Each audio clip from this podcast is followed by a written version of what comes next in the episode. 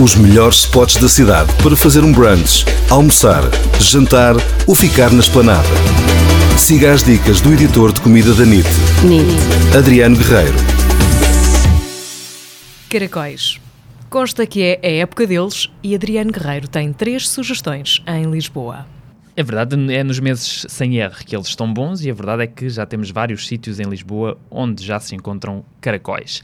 Uh, um dos espaços mais conhecidos é o Filho do Menino Júlio, ali na zona de, de Marvila, uh, que já começou a época logo no início de abril. Uh, as filas foram logo muitas, logo no, nos primeiros dias, e os preços também ajudam. Os, o prato é 5 euros, o pires é 3,5 euros, isto tudo acompanhado com, com pão torrado e várias imperiais durante toda a tarde. Outra das sugestões, na zona de Alvalade, o Pomar de Alvalade também é um dos, um dos também é um dos sítios mais concorridos deste bairro. Um, a esplanada não é muito grande, mas, mas vale sempre a pena passar, passar por lá todas as tardes, agora até, até setembro, que é quando acaba esta época.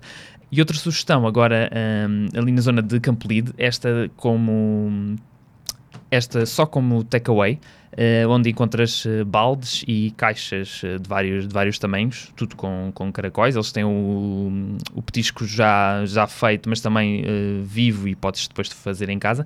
Um, e tem um parque de estacionamento logo ao lado, portanto é bastante prático.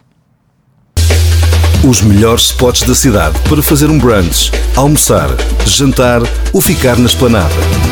Siga as dicas do editor de comida da NIT, NIT. Adriano Guerreiro.